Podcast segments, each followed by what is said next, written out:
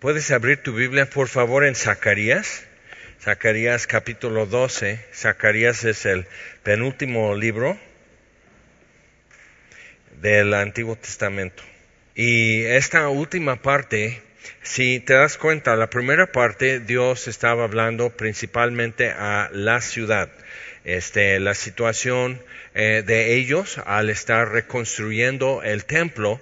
En Ageo vimos que, era muy directo y muy específico lo que tenían que hacer, pero eh, en Zacarías ya, ya empieza a ampliar más sobre eso y podemos decir, bueno, Dios durante 70 años no hubo templo en Jerusalén y durante milenios antes del templo que hizo Salomón, entonces pues pobre Dios no tenía dónde vivir. Entonces no era eso, no era que Dios como un Dios pagano o de mitología estuviera molesto porque no había casa o templo, sino este es un enfoque de culto y es, establece un lugar y un momento para encontrar a Dios. Eso era uno y, el propósito del templo era el altar más que el templo en sí. No era como una morada de Dios, sino un lugar donde su nombre es invocado y el altar era eh, de suma importancia porque era la expiación de pecado individual y también de la nación.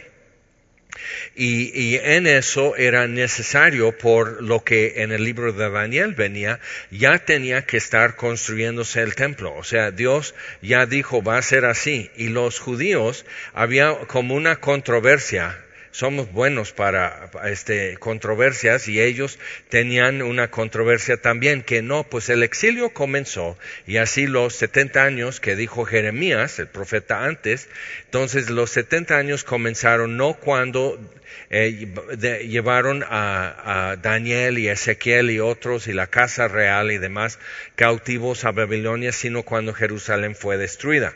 Entonces querían decir con eso que realmente no acababan este, los 70 años todavía, entonces no tenían que apurarse. Pero en, eso es en Ageo y Ageo está diciendo, ¿y cómo les va con esa idea? Entonces a veces necesitamos que Dios como que cheque nuestro cuaderno y, diga, a ver, ¿y esta? ¿Y esta?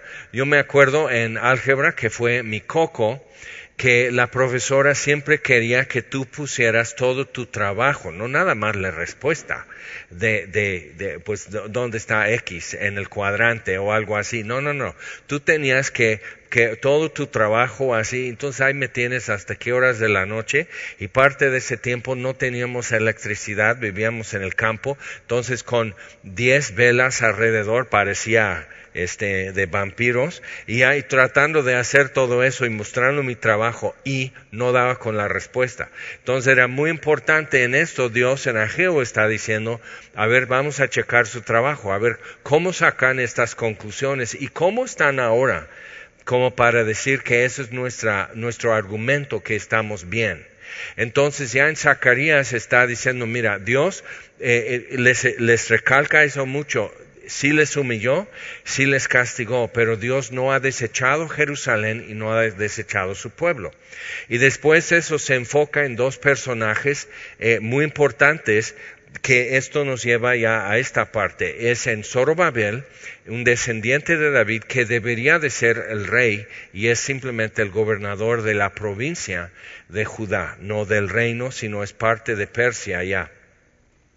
Entonces, que Dios no ha terminado con la casa de David y el otro es Josué o Yeshua, el sumo sacerdote. Y también está, y con él exhorta, dice, si tú anduvieras en mis caminos, yo estaría usándote así. Entonces, como que había abandonado algo que era su cargo de enseñar al pueblo. Y Zorobabel estaba aguitado, entonces eh, los dos Dios los coloca y los fortalece y los muestra al pueblo también, este, como dos personas que Dios está usando. Pero lo que pasa ya a partir de capítulo 12, este, luego viene una parte que, que es como la preparación de, para la llegada del Mesías. Entonces, ellos están como apurados, pero lo que pasa es que van a pasar 400 años. Los últimos tres profetas, después del exilio y antes de Juan el Bautista, este son Ageo, Zacarías y Malaquías. Entonces pasan 400 años y llega una voz en el desierto, que es Juan el Bautista. Entonces, en ese silencio de 400 años, seguían, se fortalecían, seguían ampliando y, y reparando la ciudad y habitando, y Persia va evolucionando y llega Alejandro Magno y conquista Persia. Entonces ya son griegos y ya todos vamos a aprender griego y eso cambia mucho, de manera que tradujeron el Antiguo Testamento a griego para que veas el impacto que tuvo Alejandro Magno en tan corto tiempo. Pero él muere joven y es dividido su imperio en cuatro partes y todo eso venía ya profetizado en Daniel.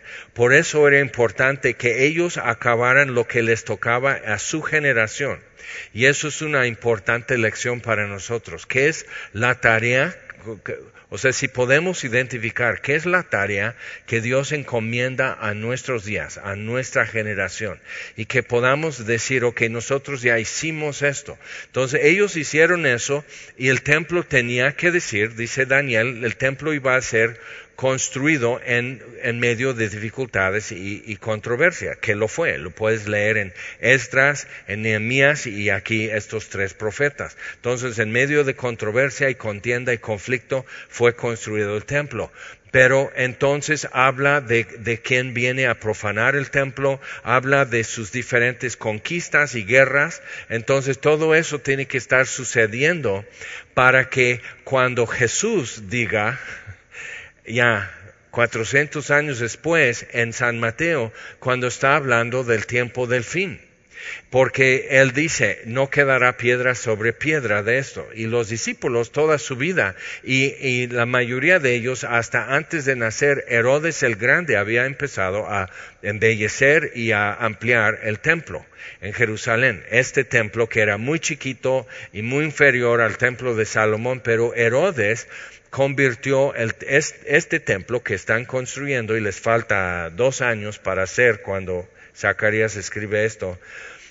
Herodes el Grande convirtió el templo en Jerusalén en un destino turístico. Hacían peregrinaciones gente que ni siquiera eran judíos para ir a ver esto y era considerado entre las maravillas del mundo antiguo. Entonces, para ver, o sea, la maravilla de arquitectura y todo, y los discípulos están diciendo, pues mira las columnas, mira esto, y Jesús dice, no va a quedar piedra sobre piedra.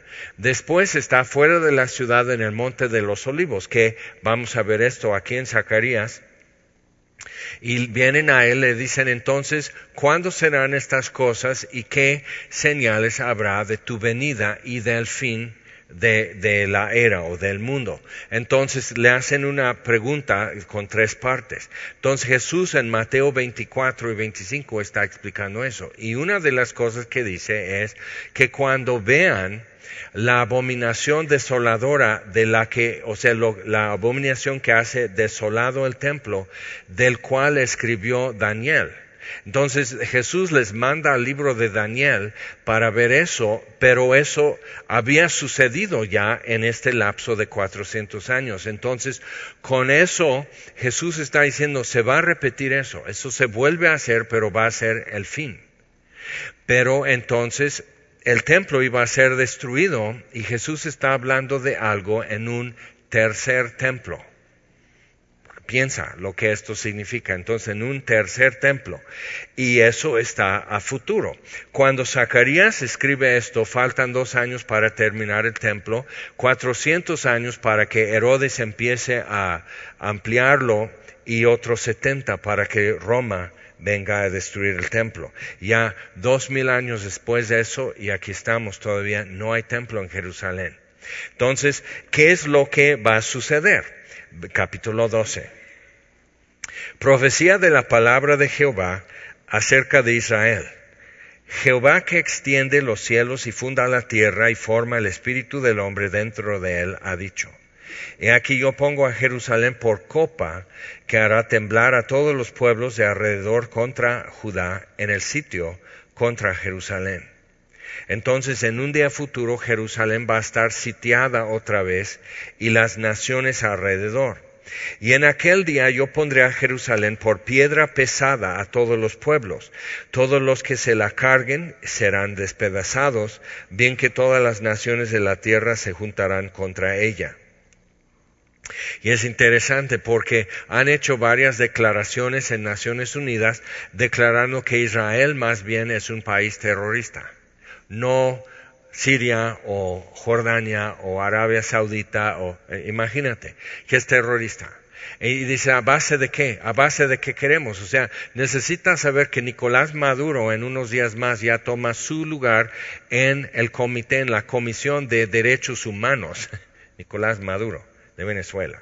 Okay, ya va a estar en la Comisión de Derechos Humanos de Naciones Unidas, que es, es, un chiste eso. Entonces, las naciones todas que nunca ha habido un momento en la historia humana que podamos decir todas estas naciones, hasta Naciones Unidas después de la caída del Imperio Romano, el nacionalismo, o sea, que cada nación y diciendo si un extraño enemigo profanare con sus plantas tu suelo, entonces esa mentalidad de que esto es nuestro territorio, nuestro idioma, nuestra cultura y es nuestra y lo vamos a defender.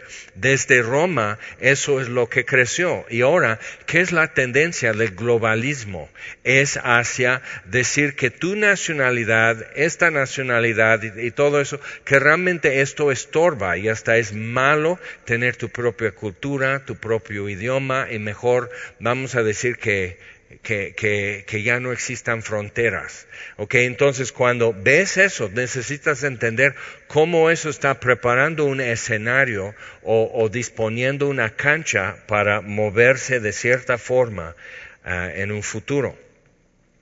Entonces dice, uh, versículo 4, en aquel día dice Jehová, heriré con pánico a todo caballo y con locura al jinete, mas sobre la casa de Judá abriré mis ojos, que es otra forma de decir mirar o, también hacer resplandecer su rostro, que es, y el Salmo 80 habla de eso y, y sálvanos, simplemente haciendo resplandecer tu rostro sobre nosotros. Y a todo caballo de los pueblos heriré con ceguera. Y los capitanes de Judá dirán en su corazón, tienen fuerza los habitantes de Jerusalén en Jehová de los ejércitos, su Dios.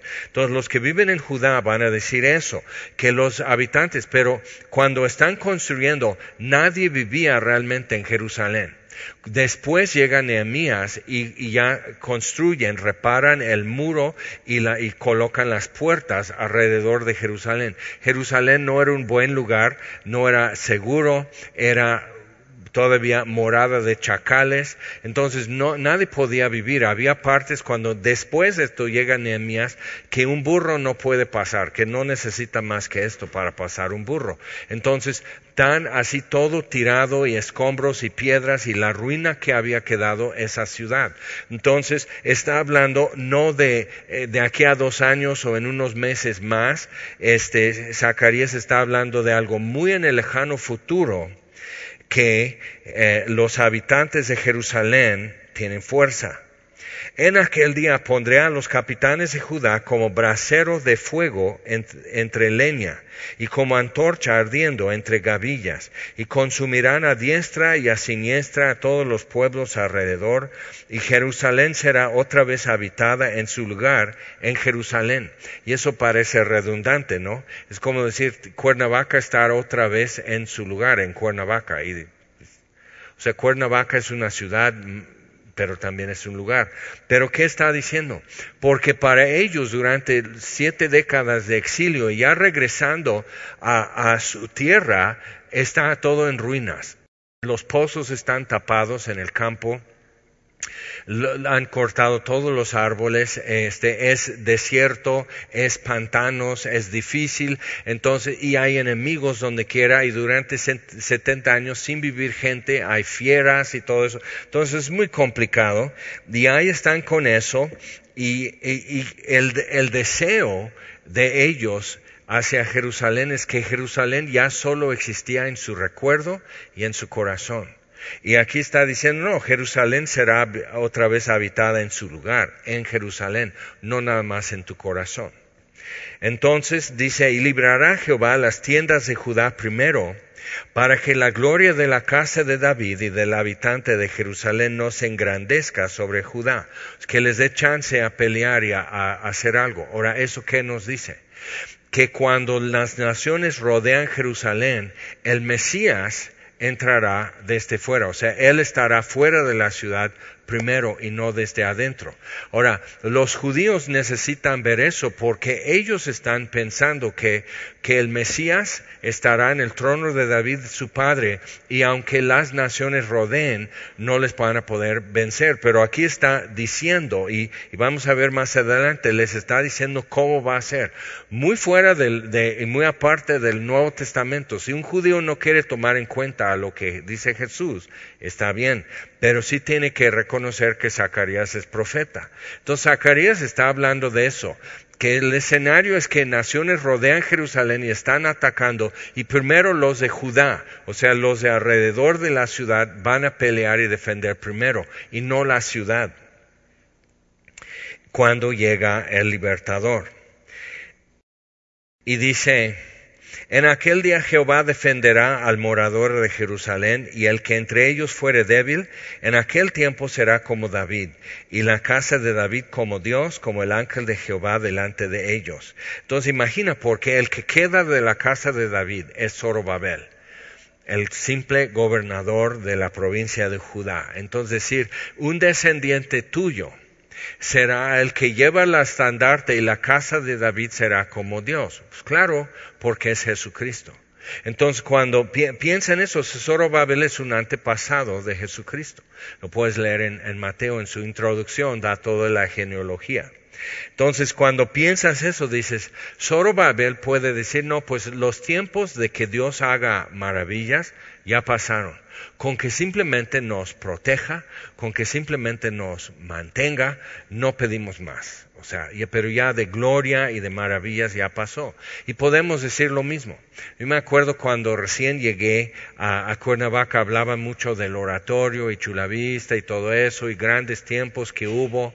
De hecho, este, unos muchachos que yo los supervisaba tres años y medio en el Valle de Tehuacán con las proyecciones de la película de Jesús en Náhuatl, y ellos por toda la Sierra Negra y parte de la Sierra Mazateca en comunidades que hablan náhuatl durante más de tres años y ellos vinieron aquí a Cuernavaca, a Chula Vista, a capacitarse porque era cruzada estudiantil. Entonces yo llego y alguien me, lleva a, a, Chula Vista para, no, pues era bonito, era glorioso, aquí estas columnas con los nombres de las tribus de Israel y estas columnas con los nombres de los apóstoles, todo estaba cayendo en pedazos.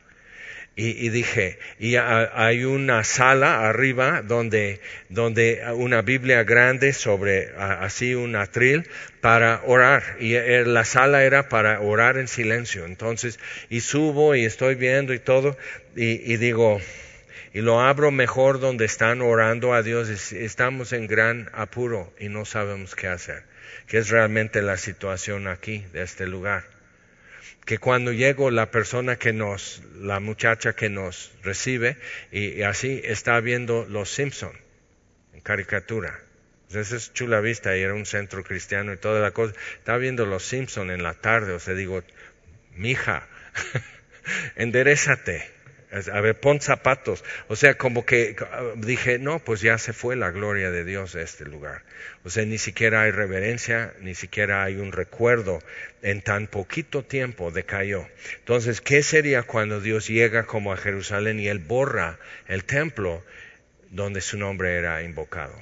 Entonces, eso, para que ellos levanten eso otra vez está difícil.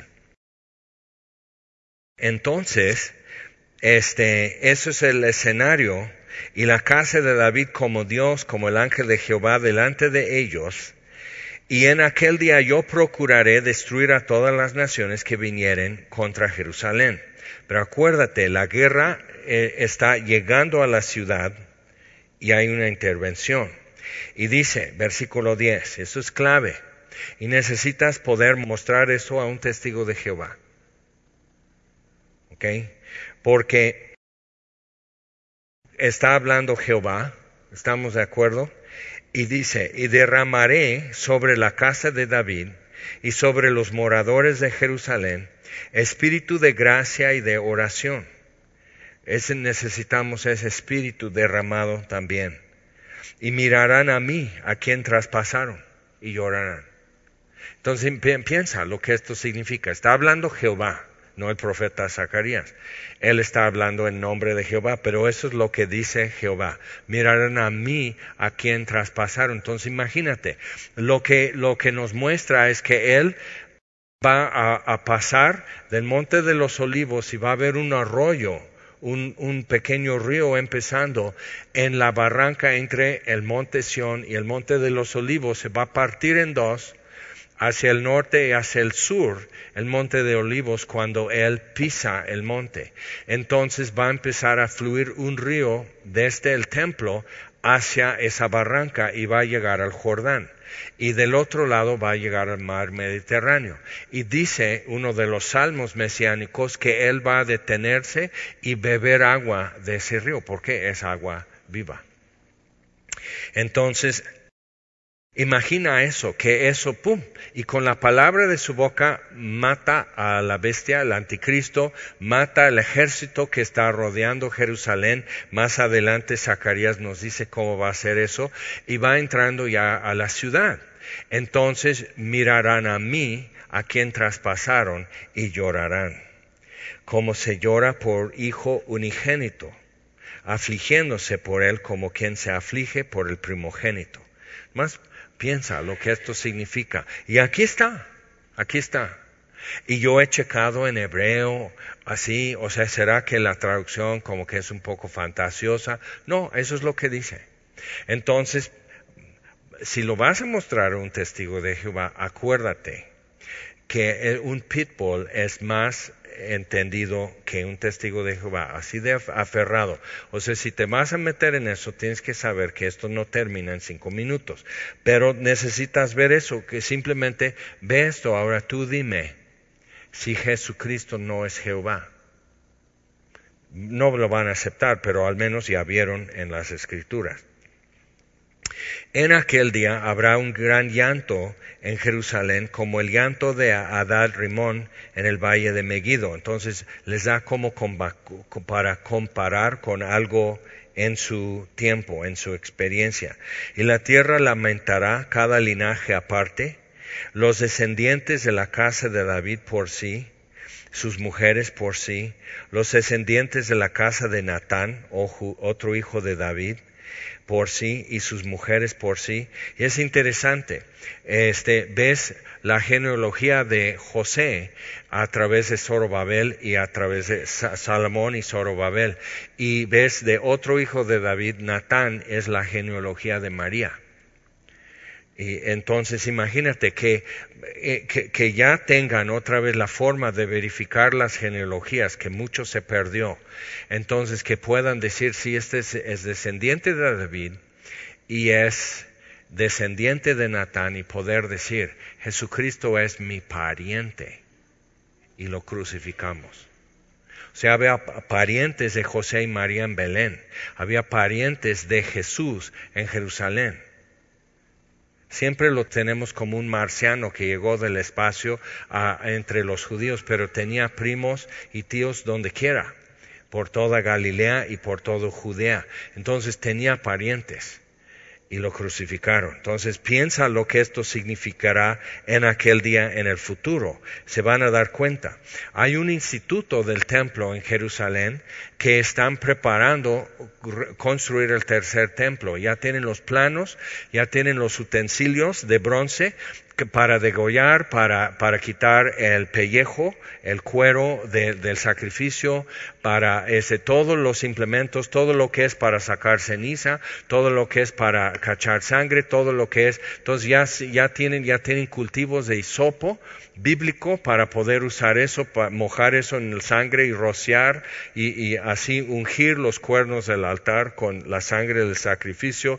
Ya tienen el vestuario de los eh, sacerdotes, ya tienen las recetas de incienso, ya están preparando todo esto de mirra, de incienso, todas las especias, o sea, ya están listos. Lo único que necesitan en Jerusalén para empezar a construir el templo es la orientación. Ya saben el sitio y está libre. Está la mezquita, puedes checar eso en, mapas de Jerusalén, está la mezquita, pero entonces no podrían hacer la, la, pared como de un metro de alto alrededor que restringe acceso a gentiles. Entonces dejarán esto libre y gentiles podrán entrar más cerca y tocar el edificio del templo que antes estaba prohibido, pero va a haber un convenio para que lo puedan hacer. Y lo único que necesitan es encontrar los arqueólogos evidencia de dónde estaba el altar en el monte de los olivos, dónde estaba el altar donde quemaban la becerra roja y usaban esas cenizas con agua para hacer limpieza, o sea, para limpiar a inmundos, para lavar al leproso que hubiera sido sanado, que no se sanan, pero hay una provisión en la ley para cuando viniera el Mesías los leprosos van a ser limpios. Entonces, tienen todo eso y nada más que necesitan entender eso porque es línea, así línea recta de, de la puerta del templo a ese altar. Entonces, hay tres posibles sitios y están muy discretamente investigando porque el día que lo anuncian, ya tienen los fondos, ya tienen materiales, ya tienen todo para empezar a construir y con eso puedes imaginar cómo se ponga en el Medio Oriente. Entonces, pero Jesús va a llegar la segunda vez al templo y tiene que ser construido nuevamente. Entonces piensa, ahorita los judíos tienen un dilema porque los que aún esperan el Mesías saben que llegará a un templo. Entonces tienen que apurarse. Entonces todos están lamentando, todos están llorando, casas de la casa de David y sus mujeres, los descendientes de Simei por sí y sus mujeres por sí, los otros linajes. Entonces vemos que hay un arrepentimiento individual. No es simplemente, pues todos nos arrepentimos, ¿cuántos dicen amén? Sino es genuino, individual, pero también generalizado. Capítulo 13. En aquel tiempo, Habrá un manantial abierto para la casa de David y para los habitantes de Jerusalén, para la purificación del pecado y de la inmundicia.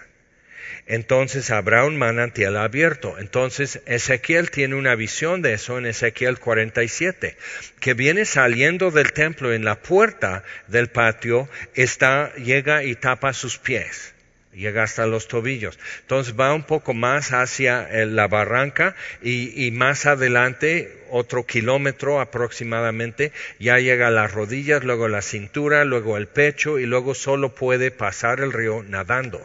Entonces ya más lejos de Jerusalén ya es mucha agua y esa agua donde llega trae vida. Entonces llega al mar muerto ¿Por qué? Vamos a ver por qué sucede que el mar muerto puede dejar de ser tan salado. Dice, en aquel día, dice Jehová de los ejércitos, quitaré de la tierra los nombres de las imágenes y nunca más serán recordados, y también haré cortar de la tierra a los profetas y al espíritu de inmundicia. Entonces imagínate, ya no va a haber hindús o budistas, o sea, ya todo el mundo con su propia idea ya no van a estar vendiéndote cristales en Tepoztlán o algo así. O sea, simplemente todo el mundo ya va a saber qué es la verdad y ya van a decidir únicamente si aceptan o no esa verdad, pero ya no hay conjetura, ya no andan con teorías, sino esta es la verdad. ¿Por qué? Porque Jesucristo estará en la tierra. Entonces, tratamos de imaginar eso, pero si si no han recibido la verdad, si no han recibido amor a la verdad, son los que fueron engañados ya, eh, puede haber todavía conflicto en su corazón. Por eso dice este versículo 3, y acontecerá que cuando alguno profetizare aún, le dirán su padre y su madre que lo engendraron, no vivirás, porque has hablado mentira en el nombre de Jehová, y su padre y su madre que lo engendraron les traspasarán cuando profetizare, porque ya no va a ser negocio. Ser profeta no es necesario cuando Dios mismo está en medio. Okay, entonces, estando Jesús, ya queda finalizado el oficio de profeta. Y sucederá en aquel tiempo que todos los profetas se avergonzarán de su visión cuando profetizaren y nunca más vestirán el manto velloso cuando para mentir como Juan Bautista. Y dirá, no soy profeta, labrador soy de la tierra, pues he estado en el campo desde mi juventud. O sea, van a estar, no, pues, ¿te pareces profeta? No, no, nada, nunca. No soy de eso. O sea, van a estar como diciendo y distanciándose de eso. ¿Por qué? Porque habrán profetas falsos en ese tiempo que será parte del engaño del anticristo y hasta con milagros.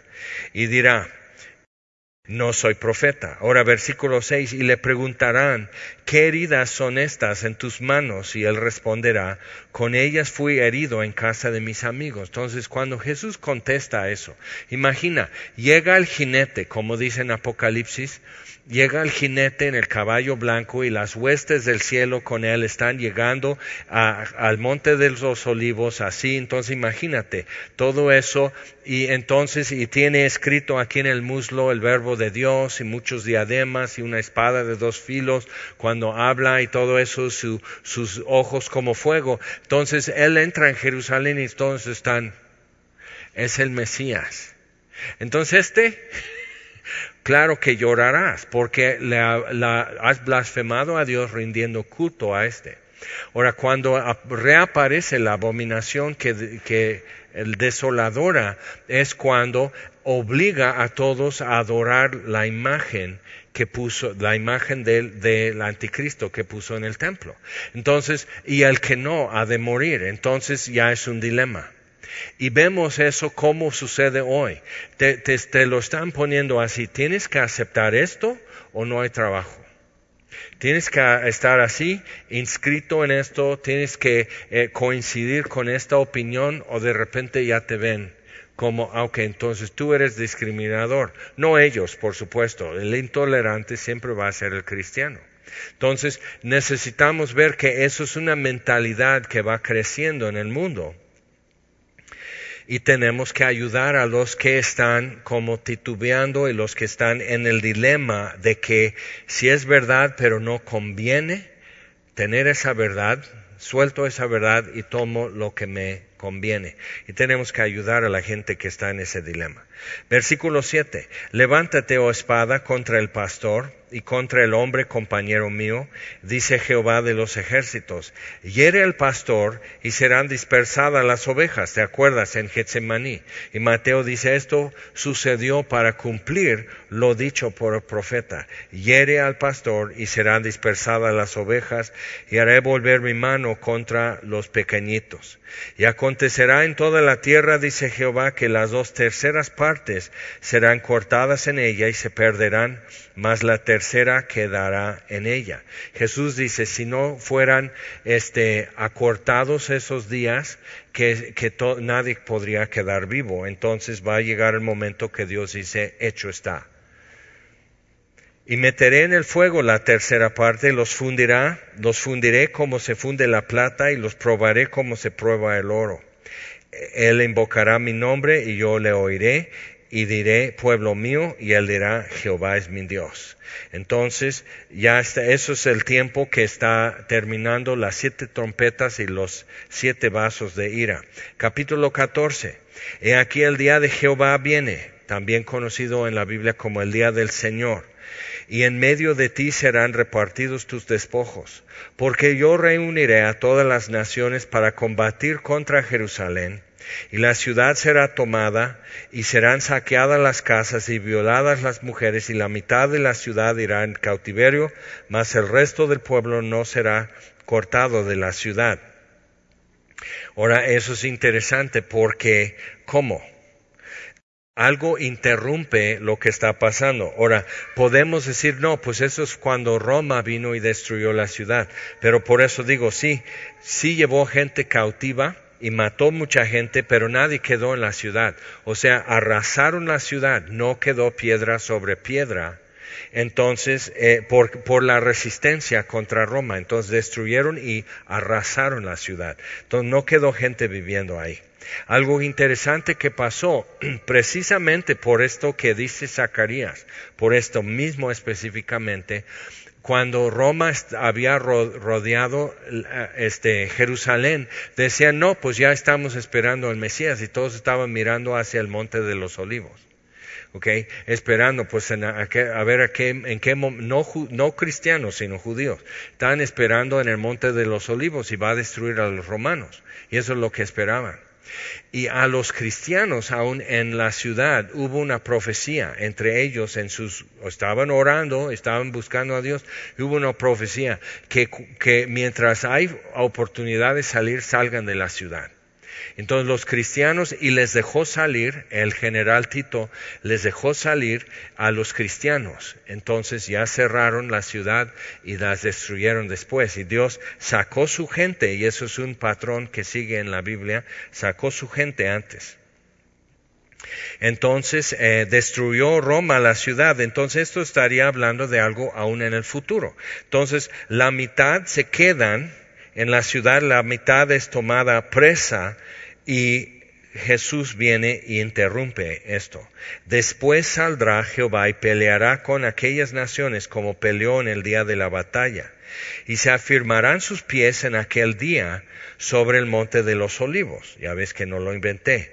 Ahora, cuando es la ascensión en el monte de los olivos y los discípulos se quedan así, ellos están pensando en Zacarías. Están esperando, no, pues o sea, todo lo que sube va a bajar, ¿no? Como una pelota. Entonces están así y una nube y dicen, pues así, y dos ángeles aparecen y dicen, ¿qué hacen aquí? Les dio una encomienda. Vayan a todas las naciones a ser discípulos, enseñándoles que guarden todo lo que yo les he enseñado. Estoy con ustedes hasta el fin. Y dice, este mismo Jesús vendrá como se fue. Entonces, eh, puedes ir tú, puedes comprar un boleto de avión, ir a Israel, puedes subir al monte de los olivos, puedes estar en esta parte, decir, aquí hay una mini cúpula que dicen es donde, donde salió, donde empezó a subir, pero tú podrías caminar ahí y, y decir, pues aquí, va a llegar y ver enfrente la plaza del templo, sin templo, y podrías ver todo eso, decir, ok, pues esto es de lo que Zacarías está hablando. Entonces afirmarán sus pies en aquel día sobre el monte de los olivos que está enfrente de Jerusalén al oriente, y el monte de los olivos se partirá por en medio. Es muy largo y va paralelo con el monte Sión, con una larga barranca en medio, parecido a lo que tenemos eh, aquí en Cuernavaca. Entonces imagínalo así, nomás no tan tropical. Y entonces se parte y la mitad hacia el oriente, este, o sea, se parte de oriente a occidente, la mitad hacia el norte, la otra mitad hacia el sur. Entonces, eso está fuerte. Pues en Apocalipsis 16, 19 es cuando la última trompeta eh, entonces, eh, y la, el último vaso de ira, entonces viene una voz del cielo y dice, hecho está, y hay entre muchas cosas un terremoto, y las islas desaparecen, y las montañas caen, como cantamos hace rato, las montañas caen. Ahora, ¿qué, qué sucedería para eso? En la escala Richter, cuando, cuando hay terremotos y todo, dicen, no, pues eso fue un 6.3, eso fue un 7.2, dicen, no, inventes, eso sí estuvo duro. Entonces, en la escala Richter, 10 es cuando el granito se tritura. Esa es la presión, lo, lo, que causa fracturas en la placa tectónica que forma cada continente. En el sismo, hace dos años, eh, se, hubo una fractura y por eso fue tan duro y por eso hizo tanto daño en Morelos, porque Morelos como placa estaba entera, entonces se mueve la tierra y se mueve así. Ahora ya se fracturó y, y entonces hay esto. Y los días después del terremoto había como más temblorcitos porque ya se estaba ajustando y acomodando.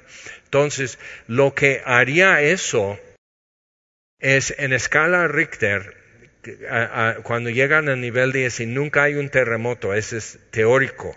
Eso es cuando granito, simplemente por presión, el granito se tritura. Así como haciendo eso con pan seco, ya, se, se tritura entre tus manos.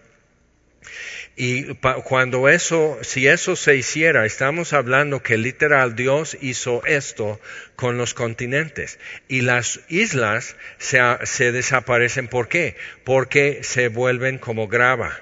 Además habría tsunamis. Y las montañas van a aplanarse. Y la Biblia habla de eso, que se levantarán valles para poder llegar a Jerusalén y se caerán las montañas para que sea llanura alrededor. Aquí lo dice en Zacarías, pero también en otros libros de los profetas. Entonces, cuando esto sucede, ¿te acuerdas del, manantial abierto en Jerusalén? Entonces, esa agua ya corre libremente desde Monte Sión, corre libremente al río Jordán. Ahora, pero aparte, como el mar de Galilea y todo el río Jordán y el mar muerto están bajo nivel de mar, entonces, al levantar los valles y, caer las montañas, entonces niveló eso, ya el mar muerto tendrá salida al mar Mediterráneo.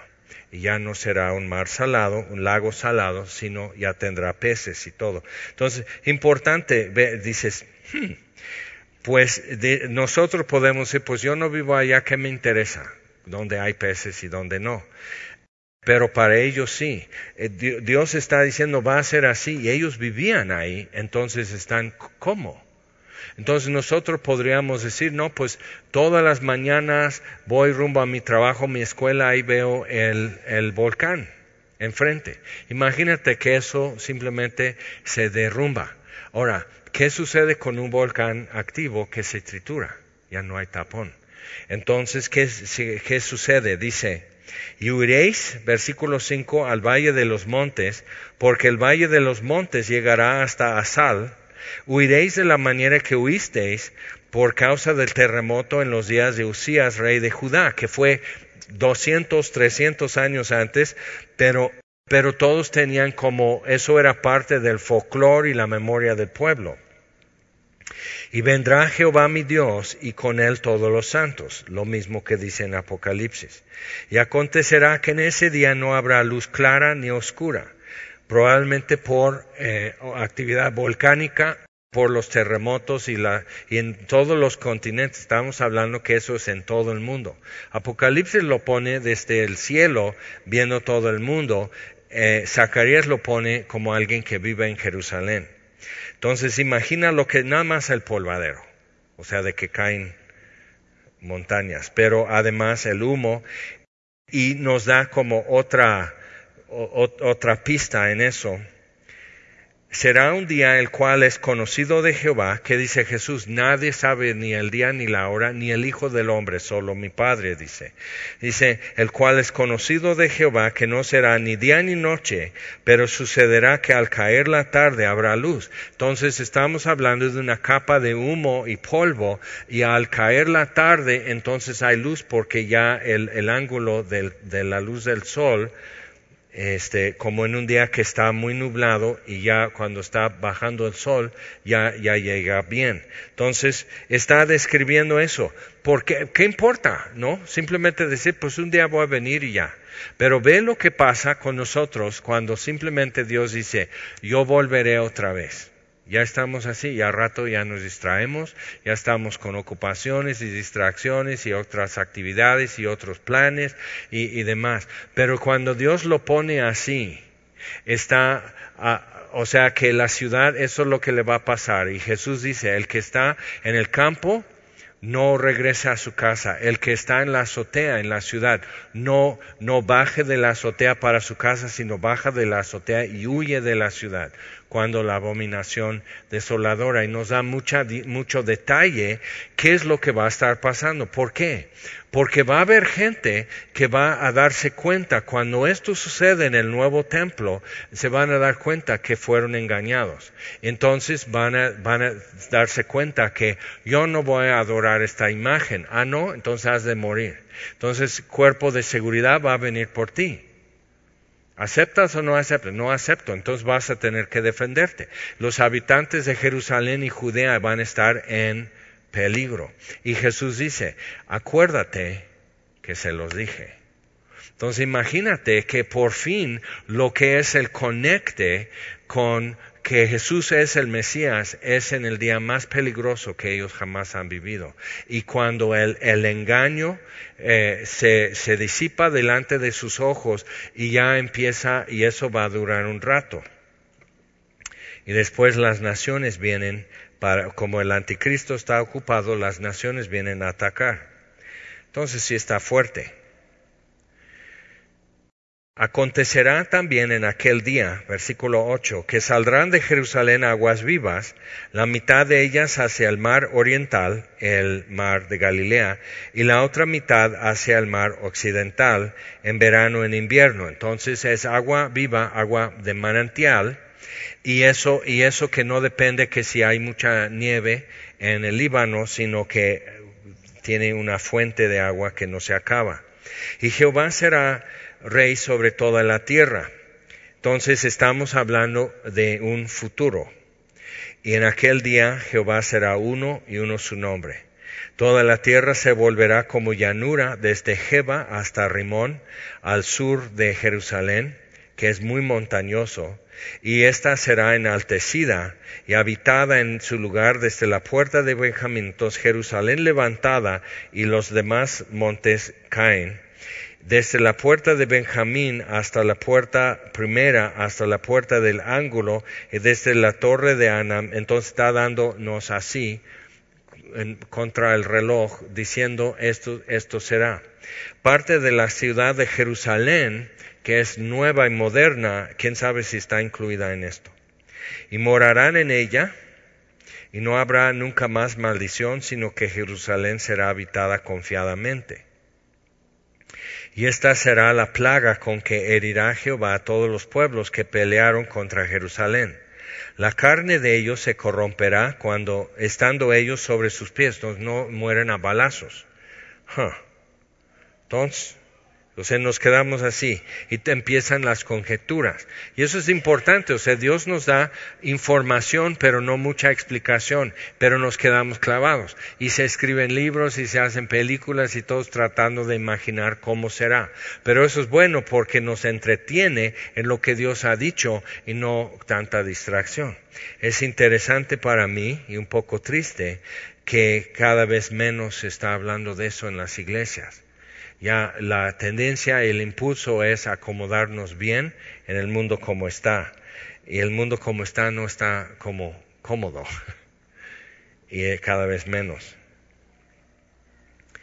Entonces dice, la carne de ellos se corromperá estando ellos sobre sus pies y se consumirán en las cuencas sus ojos y la lengua se les deshará en su boca. Eso es lo Dios le muestra eso a Zacarías.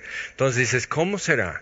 Yo me acuerdo en los 70 decían que estaban eh, investigando sobre un nuevo tipo tipo de bomba, no bomba nuclear porque es nuclear, pero no, eh, porque eso destruye ciudades y puentes y granjas y, alimentos y muchas cosas y no quieren eso. Entonces una guerra que solo destruye, una bomba de guerra que solo destruye carne. Entonces es de este, neutrones, lo, lo decían así, digo, como Jimmy Neutron o qué onda así. Pero neutrones, entonces, otro tipo de bomba que al hacer eso, como deshace y mata lo que es como carne viva, pero no destruye edificios y todo eso. Entonces, para eso es guerra moderna. Ahora, han pasado 40 años y no, yo no veo eso, a menos que lo tengan muy en secreto, no veo eso.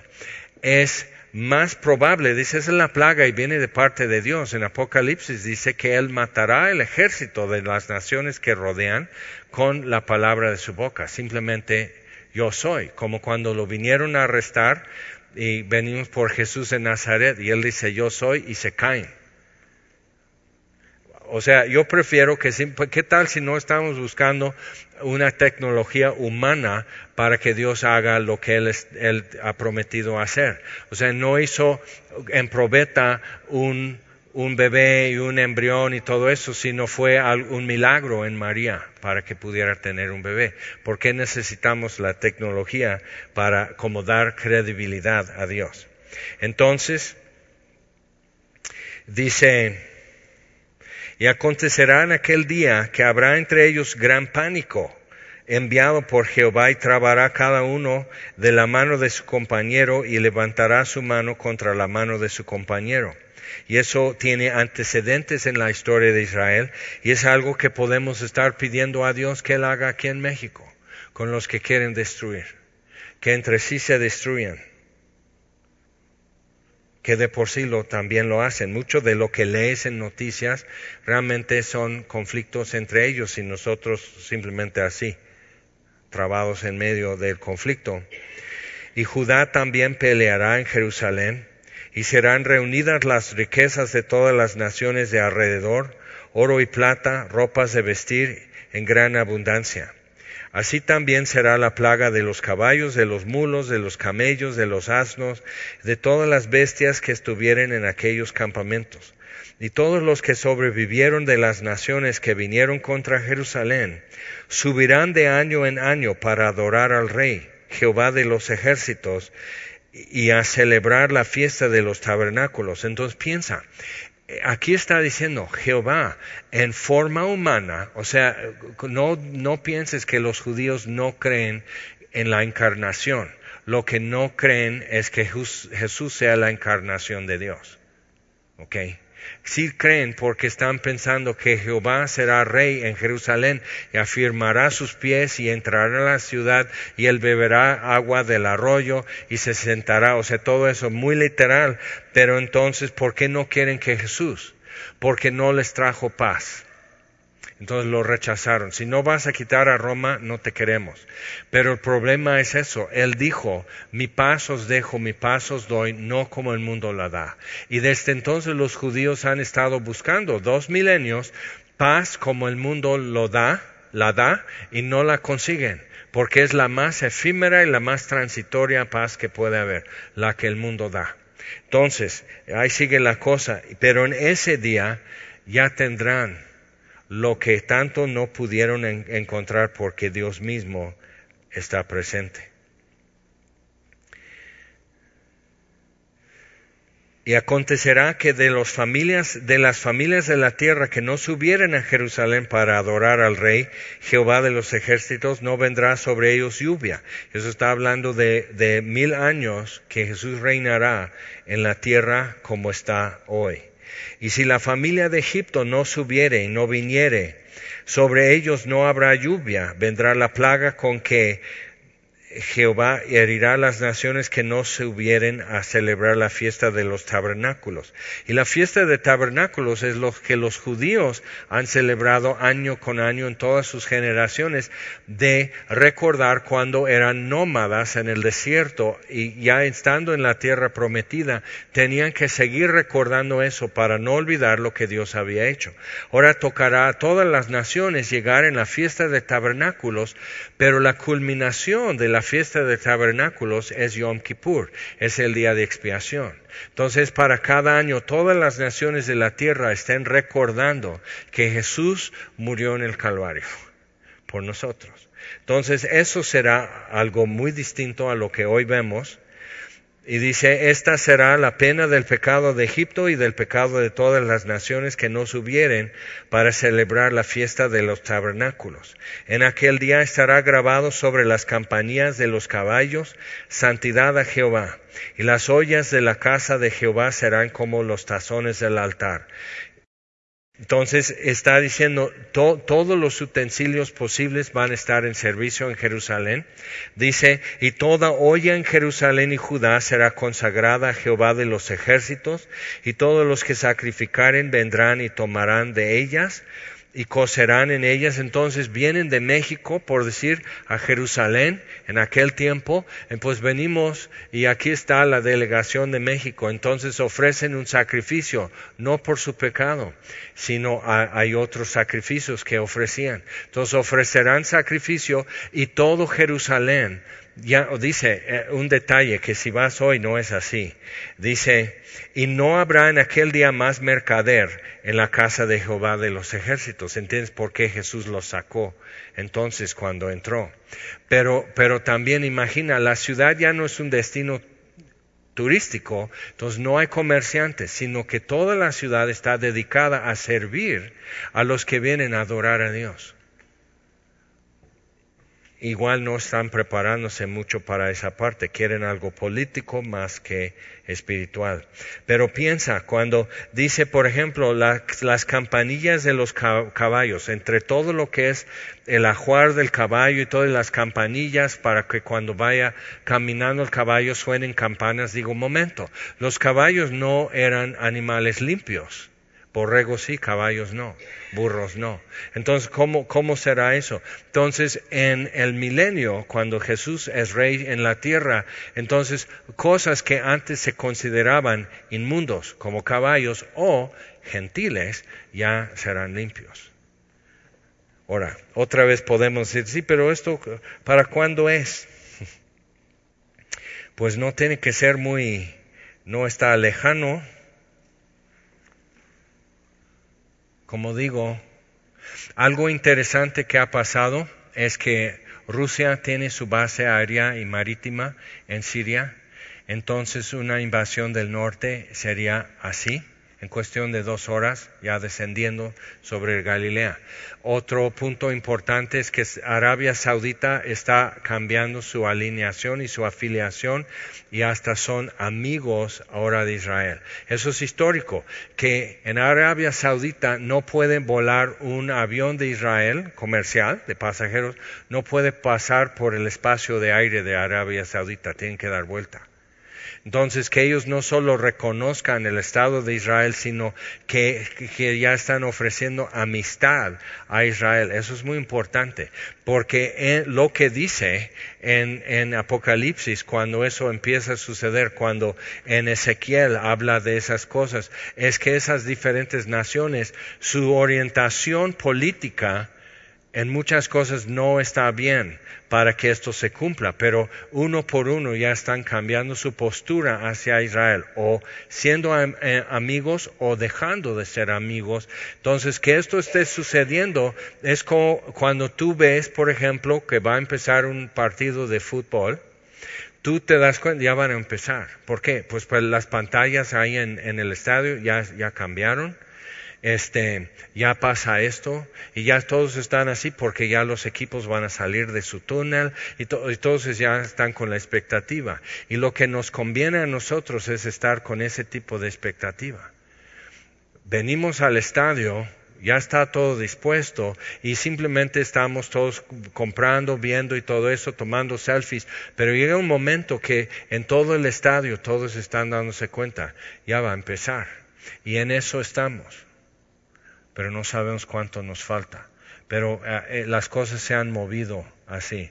La Unión Soviética ya no existe, Rusia está aparte, Turquía está aparte, Afganistán está aparte, Polonia está aparte, o sea, diferentes naciones mencionadas eh, ya, ya como que se realinearon para estas cosas. Además, profecías muy directas acerca de Israel. Entonces, ¿qué más se espera? Que hombres y mujeres crean que lo que dice la Biblia es verdad. Y eso es lo que nos toca en nuestra generación, demostrarlo y compartirlo. Vamos a orar. Señor, te damos gracias por tu palabra. Gracias, Señor, que esto de, para ellos que, que dijo Zacarías era difícil de imaginar en medio de ruinas y escombros. Y ahora nosotros volteamos a ver el pasado y, y, y lo que tú dices para el futuro es difícil de imaginar.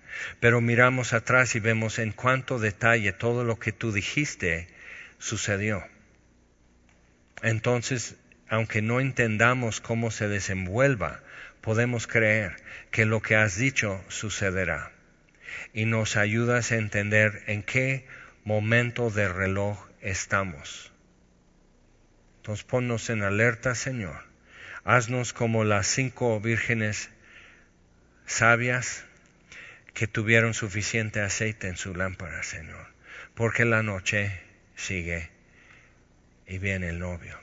Entonces, Señor, nosotros queremos prepararnos, queremos ser encontrados por ti, eh, trabajando, haciendo lo que tú nos dijiste que hiciéramos, Señor. Ayúdanos a servirte y servir a esta generación conforme a tu voluntad. Y te lo pedimos en el nombre de Jesús. Amén. Señor les bendiga.